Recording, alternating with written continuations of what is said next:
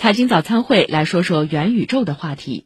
徐汇区提出推进元宇宙相关领域产品的研发、生产与应用，打造数字经济新高地。昨天，来自浦江实验室、数图区块链研究院、腾讯、商汤等十多家机构企业负责人齐聚西岸智塔。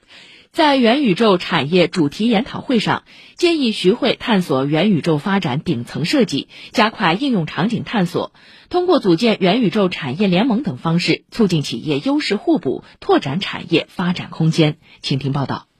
徐汇现有浦江、数图、机智等顶尖研发机构，也集聚了腾讯、商汤等头部企业，数字经济产业集群初显成型。上海数图区块链研究院研究总监杨光认为。徐汇已汇聚了元宇宙产业各维度的头部企业，产业生态圈正逐步扩大。区块链技术就是实现了虚拟世界原生的这种数字化规则一个从零到一的突破。元宇宙对未来肯定是多个维度都要去发展，就需要整合各个维度的资源。这方面，徐汇区其实是非常有优势的，就因为我们看在座的这些，就覆盖了整个元宇宙涉及到的各个维度。在阳光身旁就坐的是米哈游、莉莉丝、趣家互娱等几大游戏开发企业的负责人。作为在徐汇创业成长的公司，米哈游副总裁吴迪说：“元宇宙确实是数字化的进一步升级。我们目前在人工智能这一块也会和一些公司进行合作，探索人工智能能不能解决一些在非常局部领域的生产效率提高，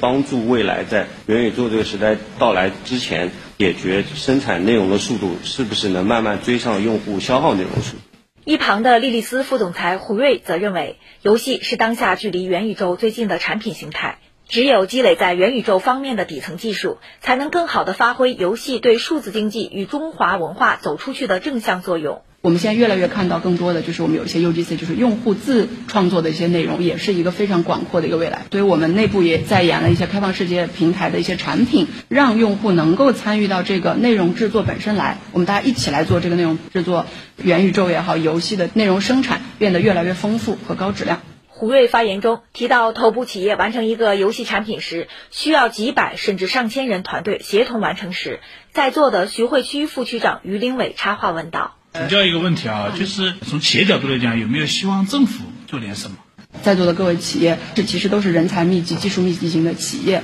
回归到我们徐汇区本身，我们立身在徐汇区来发展，那么我们对人才的关注、对科研包括研发的布局，希望呢政府能不同的企业在产业政策相应的支持上的一些赋能。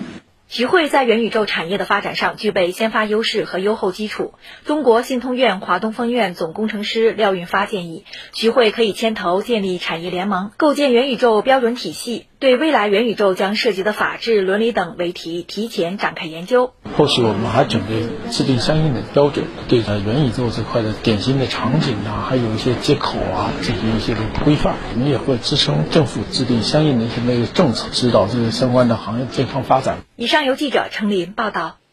以上就是今天的财经早餐会。